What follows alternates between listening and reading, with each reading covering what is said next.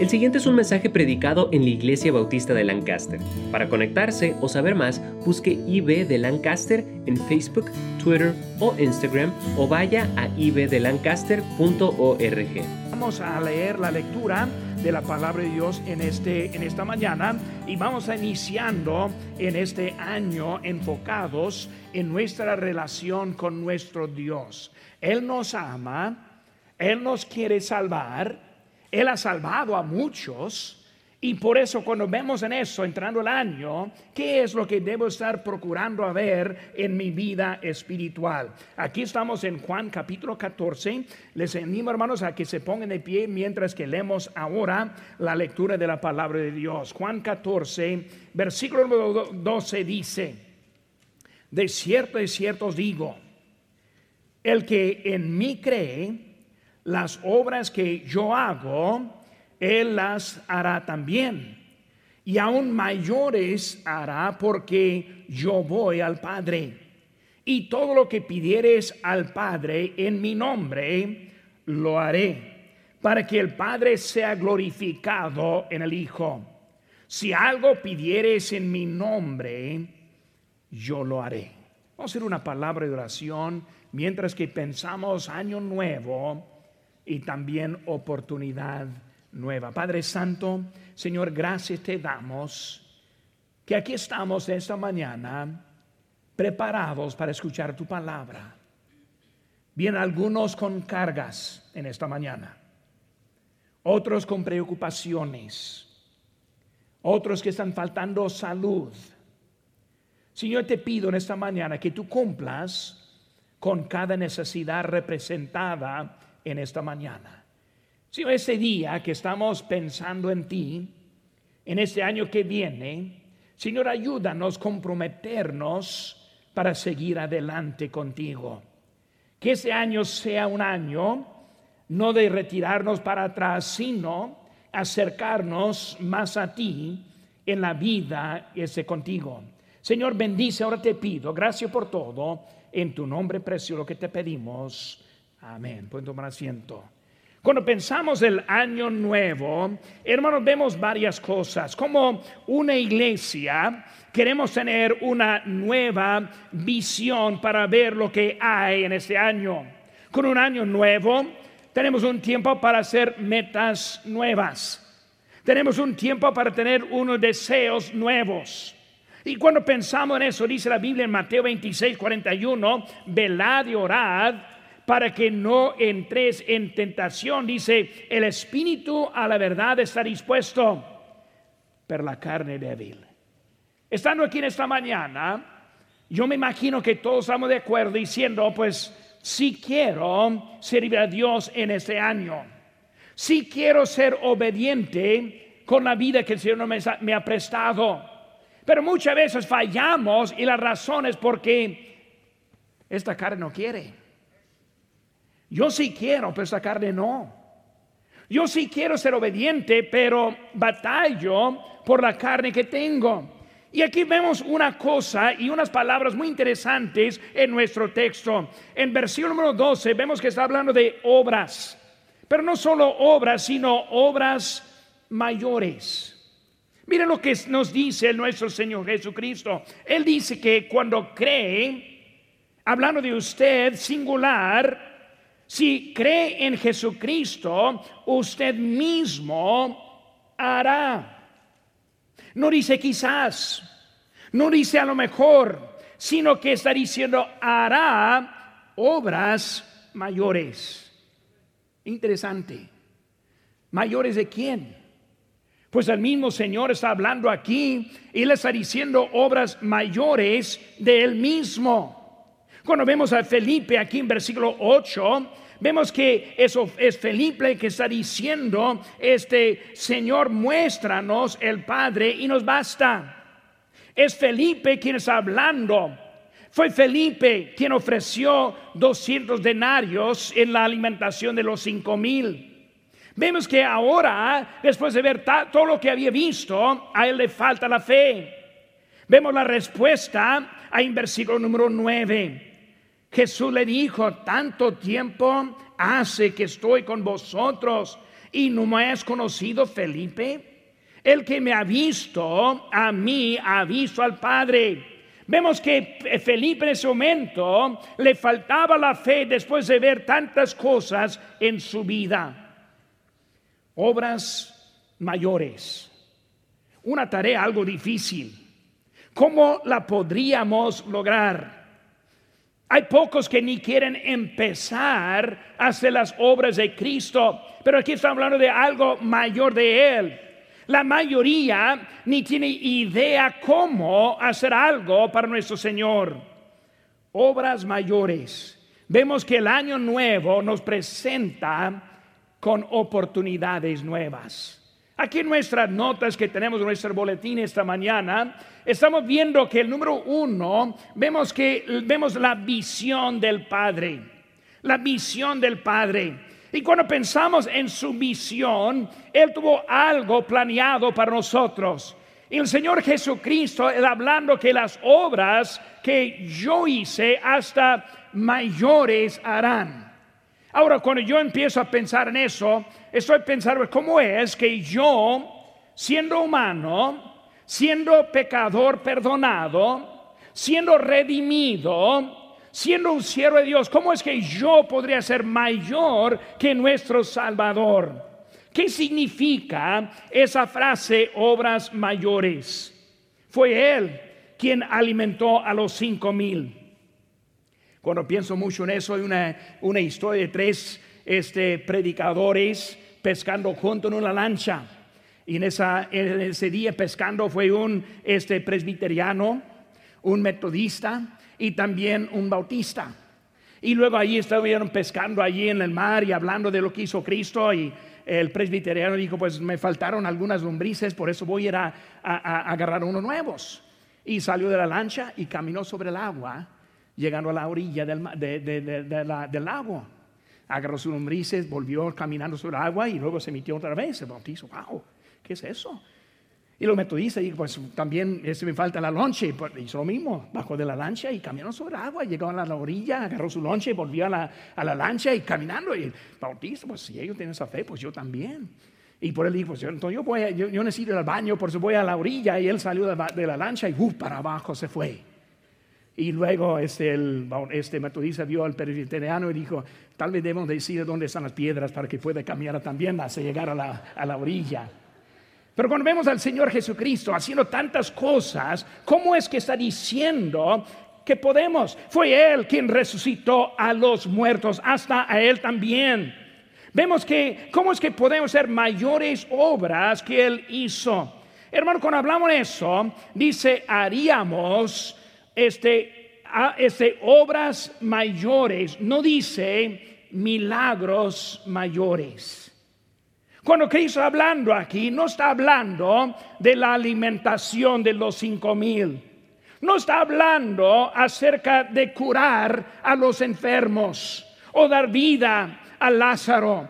Él está hablando de obras. Es algo diferente que los milagros. Cuando pensamos en esas obras mayores, vemos que la clave está en esto. Cristo obraba por tres años y medio. Nosotros tenemos dos mil años después de ese tiempo. Es la clave para entender lo que Él estuvo diciendo en ese día. ¿Qué vemos en lo que Él hizo?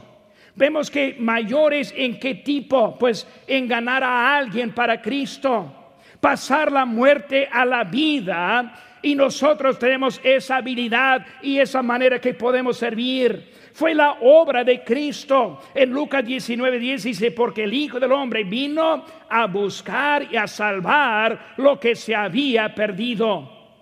Él vino no para hacer milagros, ni para resucitar a Lázaro, sino que Él vino para salvar a los perdidos.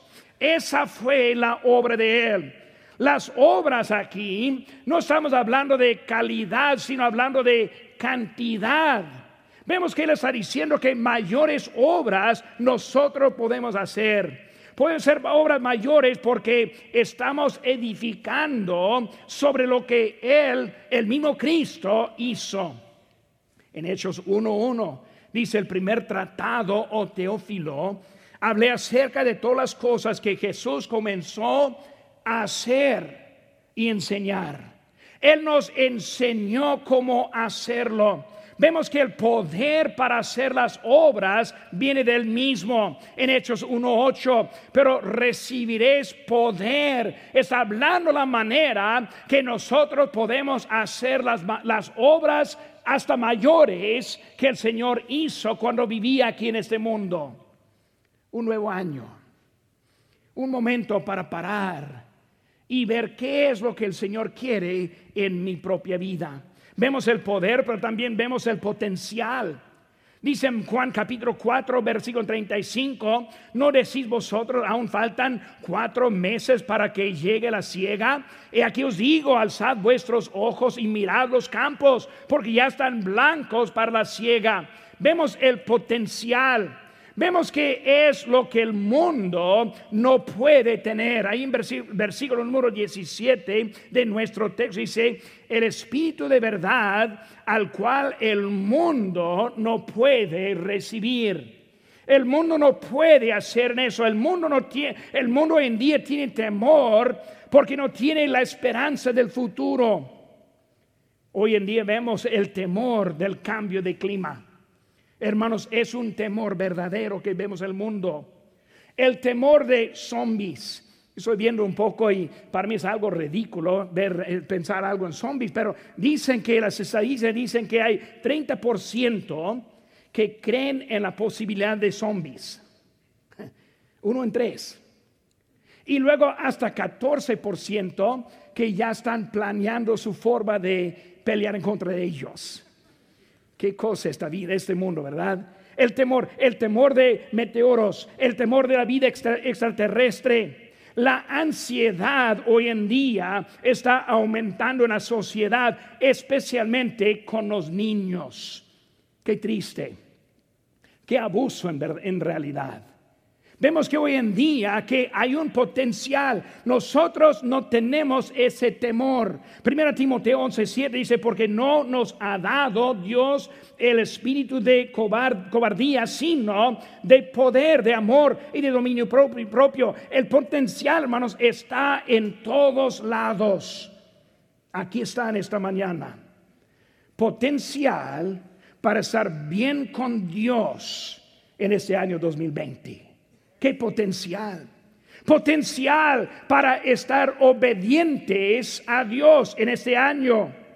Pues con Cristo hubo doce y las iglesias iniciadas en el libro de Hechos nos que con cada creyente hay potencial. Pero no solo aquí hay potencial, sino también en el mundo. Cuando veo Lancaster y Pondale, cuando veo a Lake Aley y Rosemont, veo que hay mucho potencial en todos lados y el potencial esta mañana es como alcanzamos a ellos con el Evangelio. La visión de Dios, hermanos, es algo que nos incluye. Ven conmigo aquí en versículo número 12. Dice que es cierto, es cierto, digo, el que me cree las obras que yo hago, él las hará también y aún mayores hará, dice, porque yo voy al Padre. Desde que Él fue al Padre, Él está incluyéndonos a nosotros en las obras que hay. Dios y su visión. Nuevos hermanos, vemos que hay que pagar el precio. Pagar el precio. Dice aquí, hará también lo que hizo Cristo. ¿Qué hizo Él? Su sacrificio y su sacrificio pagó el precio. Hoy en día hay mucha pereza en la vida cristiana. Cristianos que quieren disfrutar y gozar, pero no quieren sacrificar. Está bien que Cristo sacrificó. Está bien que Él pagó la salvación para mí. Está bien que Él me dio a mí lo que yo no merecía. Pero yo no veo en mi propia vida ese deseo y necesidad de también servir a Él. Falta sacrificio hoy en día. Faltan prioridades correctas. Es tiempo despertarnos a la obediencia. Participar. ¿Cómo alimentó Cristo a los cinco mil. Él los alimentó con la participación de los humanos que estuvieron presentes. Él está este, eh, pidiendo participar, diezmar. No ofrendamos por la necesidad, sino ofrendamos por la obediencia. Cuando pensamos en la vida en que tenemos, en Romanos 10 me gusta mucho el texto aquí, que dice, comenzando con versículo 13, porque todo aquel que invocare el nombre del Señor será salvo. ¿Cómo pues invocarán aquel en el cual no han creído?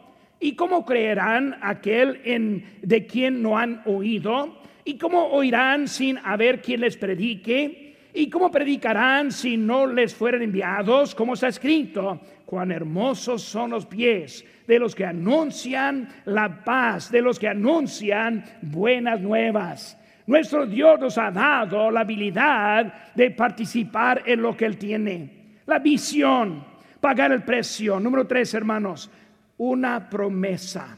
Hay en versículo 13. Y todo lo que pidieres al Padre en mi nombre, lo haré, para que el Padre sea glorificado en el Hijo. Si algo pidieres en mi nombre, yo esto lo haré.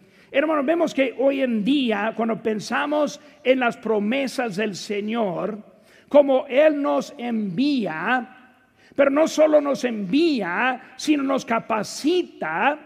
No solo nos capacita, sino también Él cumple con lo que nos falta para hacer lo que Él nos está enviando. Hermanos en Cristo, Dios tiene una tarea para usted en este día. Y Él en usted le va a capacitar. Él también le va a suplir lo que necesita para cumplir lo que Él quiere hacer con su vida. Cristo cumple con los que le obedecen. Cuando yo pienso en mi propia vida, cuando Dios me llamó al ministerio, tuve apenas 16 años de edad, un joven tímido, un joven pues sin dirección verdadera en mi vida, pero Dios me escogió. Cuando Dios escoge, Él capacita. Él también les envía. Él nos pone en donde debemos estar en nuestra vida, este para servir a nuestro Dios. Esta promesa, este que vemos aquí, está referida en el versículo 11, cuando está diciendo de las obras mayores. Dios nos equipa y luego Dios quiere que nosotros seamos una bendición para Él. Algo cierto. También vemos que es un, hay un requisito y es creer. ¿Creer cómo? Creemos en Cristo. Necesitamos tener la fe.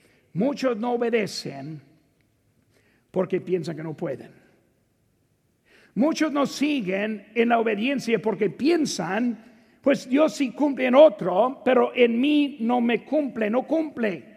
Y por muchos faltan las bendiciones porque no siguen adelante por la fe. La promesa está basada en la fe. Dice aquí las obras, este, las obras, eh, digo, el que las hará también y aún mayores hará, hablando del futuro de los que son obedientes a, creer en Cristo. Por eso vemos la visión, vemos pagar el precio, vemos la promesa. Número cuatro, vemos el propósito divino. En versículo 13, la última parte dice, para que el Padre sea glorificado en el Hijo. Es el propósito. Para que el Padre sea glorificado en el Hijo. Cristo vino para glorificar a Dios. Cristo fue a la cruz para glorificar a Dios. Cristo nos ofrece la salvación para glorificar a Dios. Y nuestra parte tiene un propósito que es para glorificar a Dios. Cuando pensamos en eso, esa gloria continúa en este mundo. Vemos que está hablando algo del futuro. En Juan 8:31 dice, si vosotros permaneciereis en mi palabra, seréis verdaderamente mis discípulos. Hay un requisito, permanecer con Él. No es algo natural. Esta carne, como dijimos ahorita, no quiere obedecer. Nuestra carne quiere nuestros derechos. Nuestra carne quiere seguir a nuestros pensamientos. Vi a alguien poniendo una meta en Facebook en esta, en esta semana y dijo, en este año 2020 quiero enfocar en mí y mis necesidades. Y yo pensé, qué necio, qué pobrecito. No entiende que si voy a recibir es porque yo me enfoco en otros. Cristo enfocó en nosotros y Él está pidiendo que nosotros enfoquemos en Él también. Por eso requisito este para poder seguir adelante. Hoy, hermanos, nosotros vamos a decidir qué vamos a hacer en esta vida. Es la razón que el Señor nos dejó en este mundo para dar la gloria a Dios. Nuestra vida en este año debe demostrar la gloria a Dios. Señor, gracias por salvarme. Señor, gracias por bendecirme. Señor, gracias porque yo no merezco nada, pero tú me has dado todo lo que tengo y ahora en este año quiero mostrar esa gloria a Dios. Es una obra mayor cuando nosotros vemos lo que necesitamos en la vida. ¿Qué es más importante? Mis deseos con casa, con carro, con cosas o que alguien sea salvo? ¿Qué más importante, mis necesidades cumplidas o que alguien sea salvo? ¿Qué más importante, mi salud o que alguien sea salvo? ¿Qué más importante, mi estado físico o que alguien conozca al Señor? Hermanos, esta vida es un tiempo bien pequeño en la eternidad. Y la eternidad es lo que tiene el valor verdadero en esta vida. ¿Cómo glorificamos a Dios? Por llegar y llevar con nosotros a los del, al lugar del Señor. Por eso la gloria continúa. Vemos también el crecimiento personal produce ese propósito. Dice en versículo 14, si algo pidieres en mi nombre, lo yo lo haré. Ahora, eh, la clave en mi nombre, eso, eso muestra, demuestra este, la, el crecimiento, la madurez. Si yo pido algo en su nombre, en otra palabra, hermanos, en su voluntad. Cuando yo pido el nombre del Señor, no es para mi beneficio, sino es para Él. Por eso estamos pidiendo en su nombre. Está hablando de la obra mayor. Debemos crecer para cumplir en el propósito divino en el Señor que Él tiene para nosotros. Porque está aquí esta mañana. No hablo del día o del lugar, sino porque ocupa espacio en este planeta. Porque tiene vida hoy en día. En ese año pasado yo conocí a varios que se murieron, pero muchos, muchos más sobrevivimos. Porque nos dejó el Señor aquí en ese día. ¿Cuál es el plan que tenemos para Él en el año que entra? Él está hablando de hacer algo grande de Él, la obra mayor. Debemos crecer para poder cumplir en eso. Crecimiento personal es importante. Hermanos, mi oración principal para nuestra iglesia es la madurez espiritual. Es la oración antes de que crezca nuestra iglesia.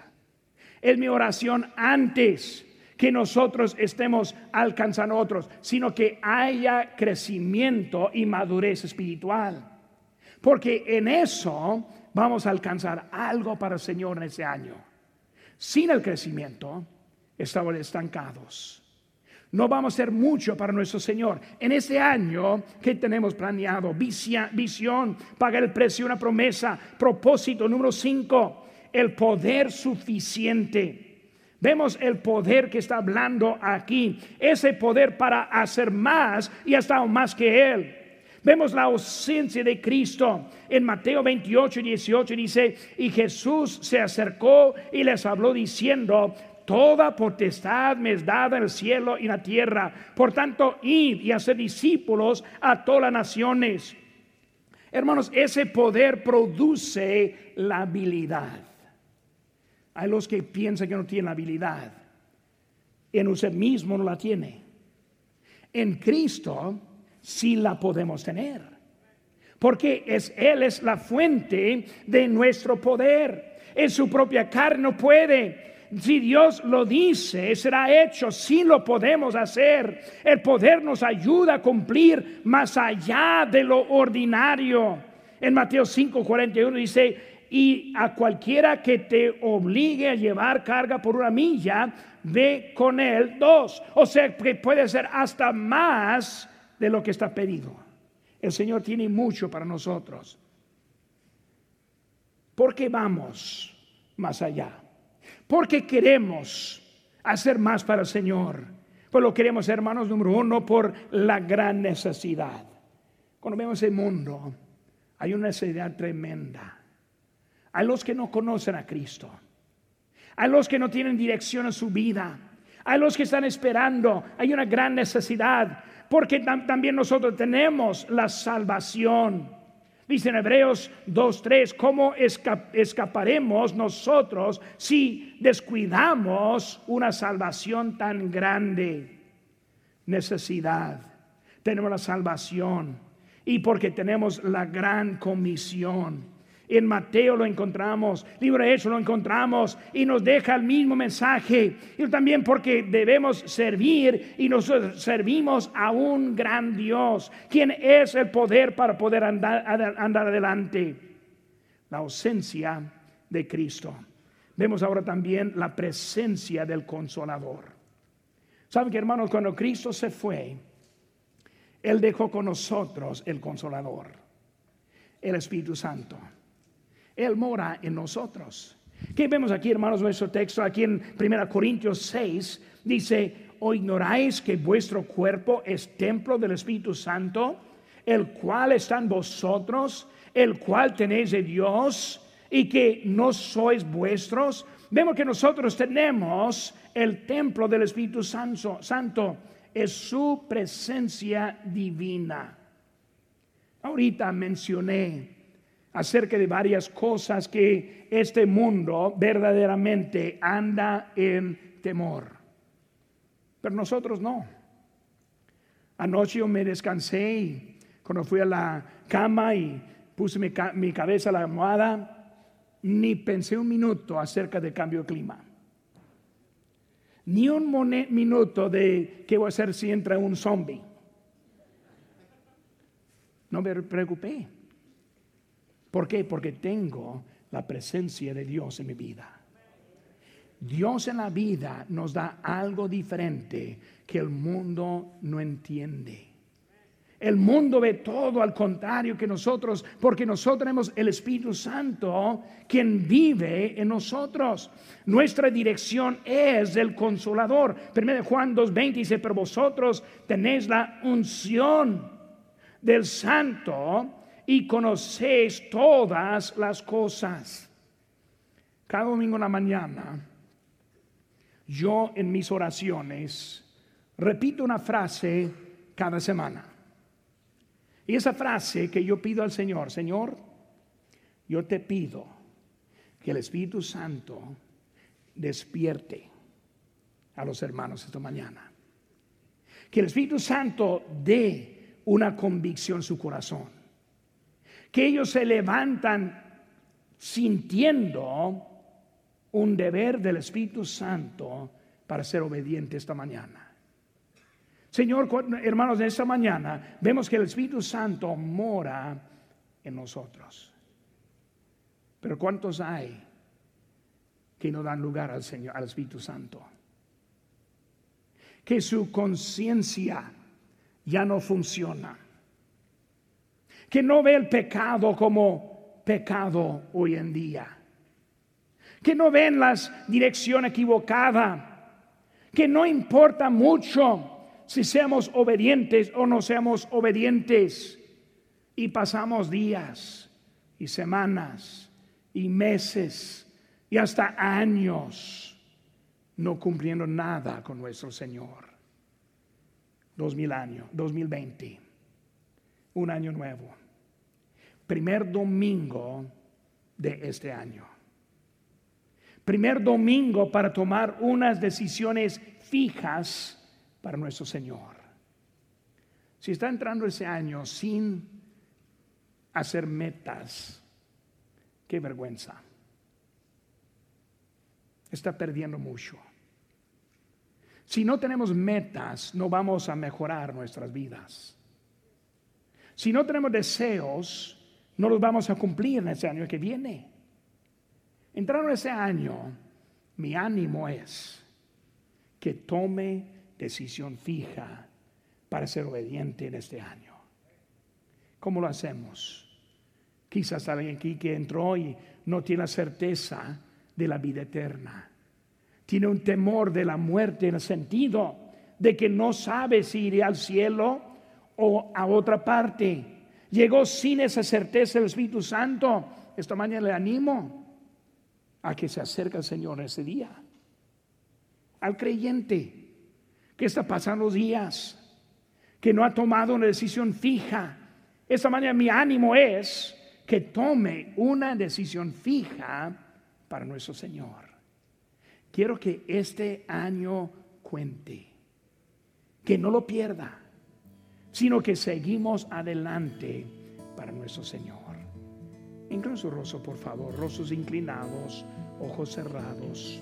Les invito a que se pongan de pie. ¿Es usted salvo? ¿Tiene la certeza de la vida eterna? No hay nada más importante que saber dónde va a pasar la eternidad. Usted puede recibir este regalo si cree de todo corazón y le pide a Jesucristo que le salve. Puede orar así. Dios, mi pecado me ha separado de ti, y sin ti no puedo ir al cielo, pero creo que moriste por mí para pagar por mi pecado. Te recibo como mi único Salvador personal. Dame el regalo de la vida eterna. En el nombre de Cristo. Amén. Si tomó esta decisión, queremos alegrarnos con usted. Marque al 1-800-688-6329 o conéctese buscando IB de Lancaster en Facebook, Twitter o Instagram para hacer cualquier pregunta. Gracias por escuchar este podcast de la Iglesia Bautista de Lancaster. Que Dios le bendiga.